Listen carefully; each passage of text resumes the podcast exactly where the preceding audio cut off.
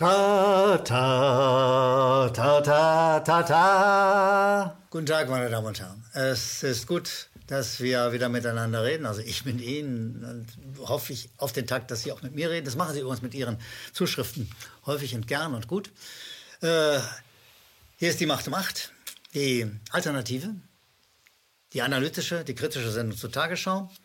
Und heute hm, habe ich ein besonderes Analyse, ein besonderes Analysemittel mit. Äh, und ich demonstriere Ihnen das mal. Das ist schein, scheinbar eine Butterbrotstüte. In Wirklichkeit handelt es sich hier um eine,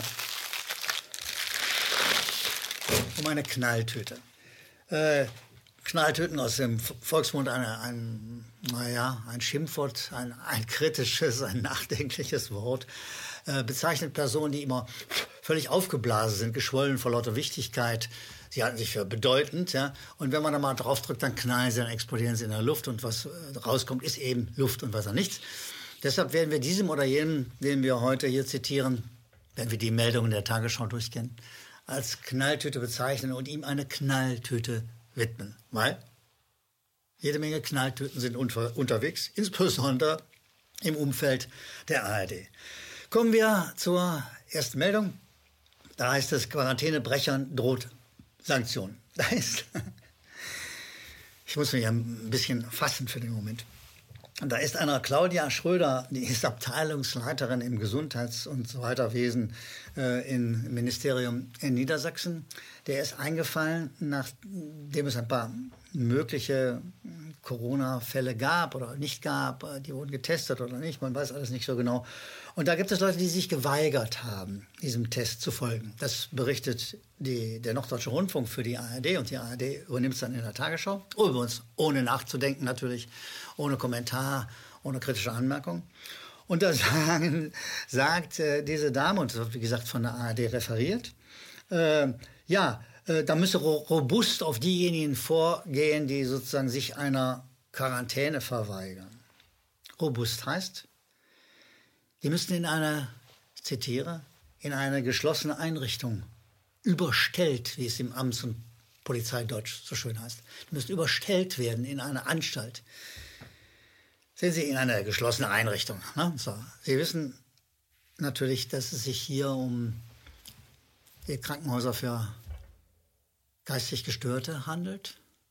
Und dahin will diese Dame, Frau Schröder, Leute, die sagen, nö, also ich lasse mich nicht testen, wenn ich nicht weiß, wie das geht. Es ist äh, ungenau. Äh, ich mache da nicht mit bei diesem äh, Panikspiel. Und Frau Schröder droht. Und die Tagesschau-Redaktion gibt diese Drohung ungefiltert weiter.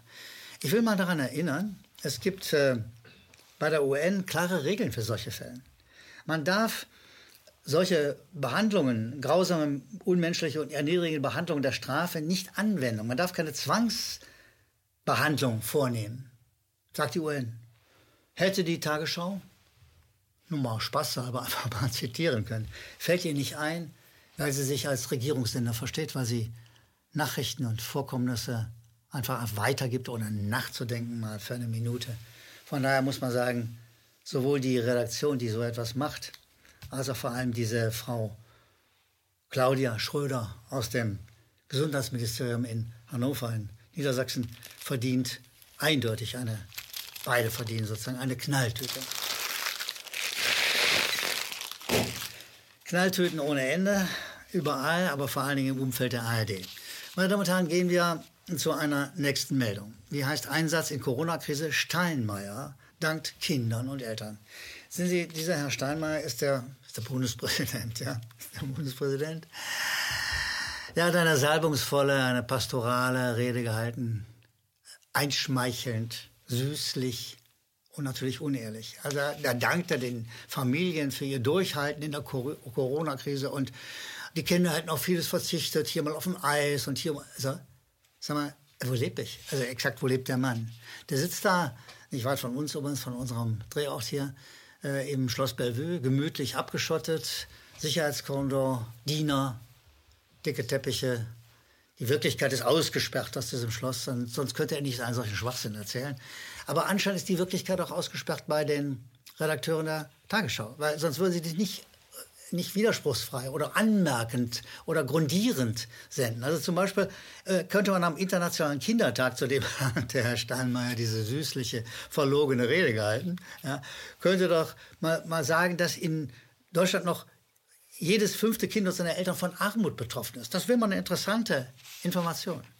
Noch interessanter oder mindestens genauso interessant wäre eine Meldung, die sagt, dass Kinder und Jugendliche, die ja ausgesperrt wurden aus der Kindertagesstätte, aus ihren Schulen, die plötzlich ihr Leben haben umkehren müssen, äh, die mit irre gestressten Eltern, die ja häufig weiter zur Arbeit gehen mussten, irgendjemand muss ja Geld verdienen, ja, so, äh, gelebt haben und zu tun hatten, dass äh, diese Kinder Langzeitfolgen haben, psychische Schäden haben. Das zumindest weiß der Thomas Fischbach, der Präsident des Berufsverbands der Kinder- und Jugendärzte. Hätte man einfach mal zitieren müssen, dass es das gibt, das Kontaktverboten, das Eingesperrtsein soziale und psychische Schäden verursachen kann.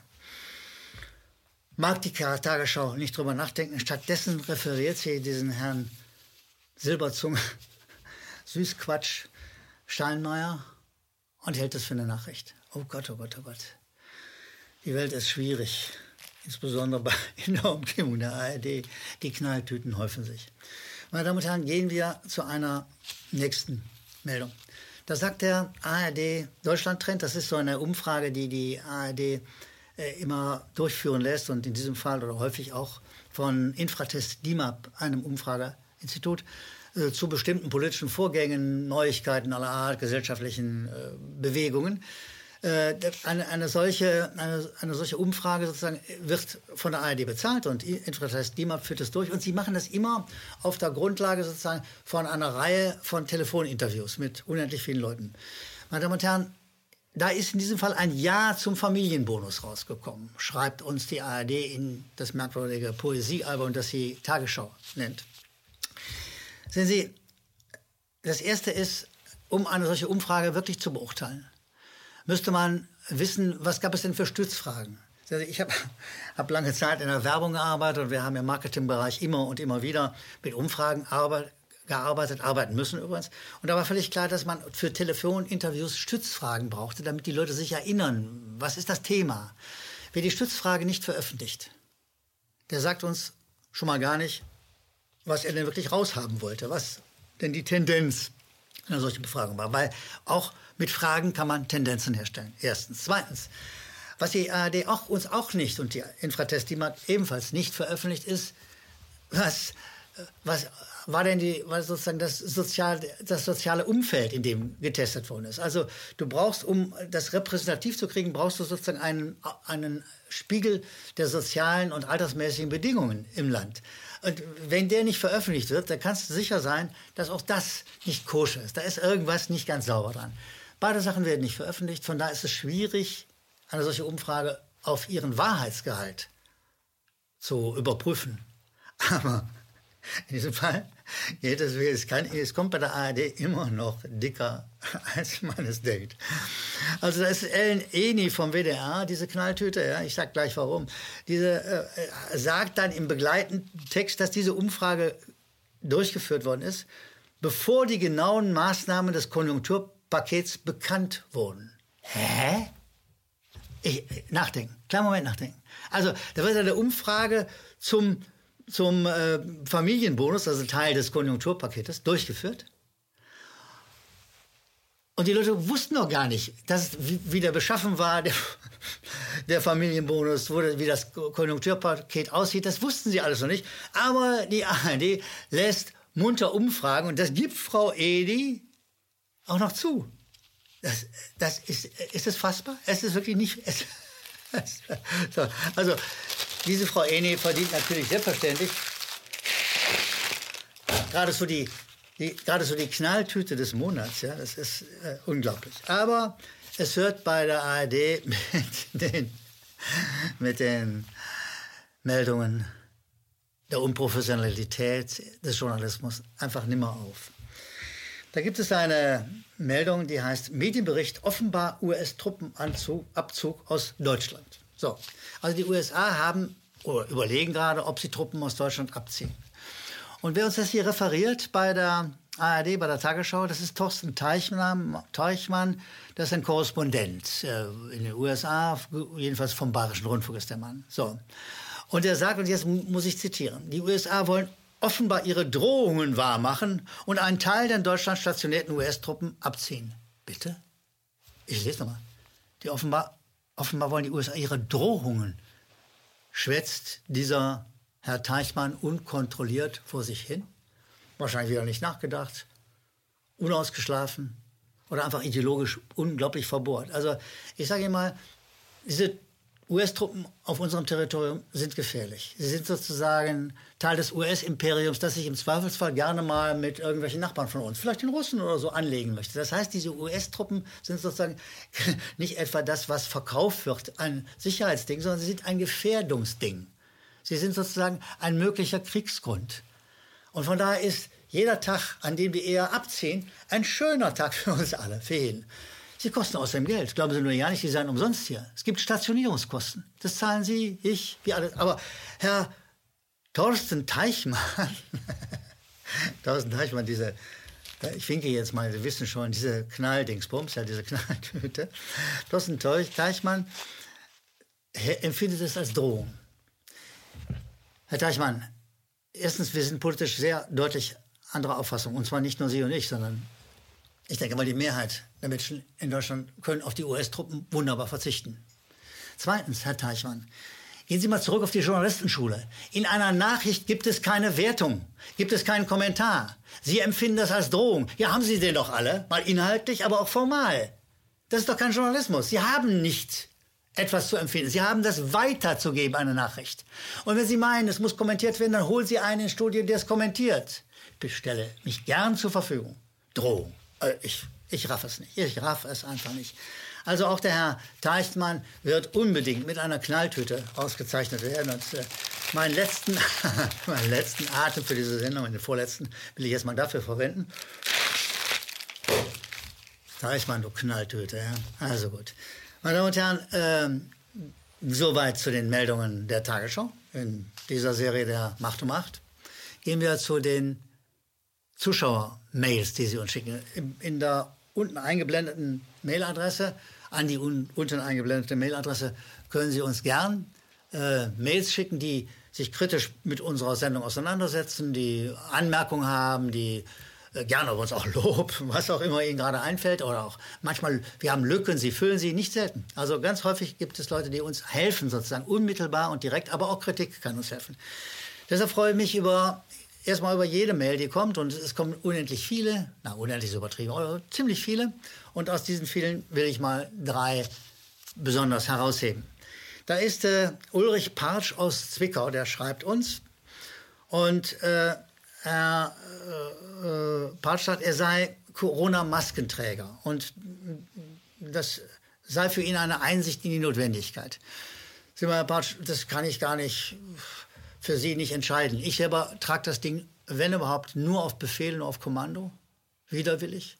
Es ist nach Auskunft der Ärzte völliger Schwachsinn. Es ist sogar kontraproduktiv, diese Maske. Ja, weil den, sie atmen Stickstoff aus. Das ist ganz wichtig, dass sie das tun. Sie müssen ausatmen. Das ist ein Teil. Und das geht nur richtig nicht jetzt nur noch durch einen Filter, wenn sie so eine blöde Maske aufhaben. Aber das ist ihr Bier. Sagen sie, tragen sie Masken so lange, wie sie wollen. Und dann sagen sie aber darüber hinaus, Enttäuschend für mich ist, dass Sie und ich eher geneigt sind, auf den Zug der Verschwörungstheoretiker aufzuspringen. Na, Herr Bartsch aus Zwickau.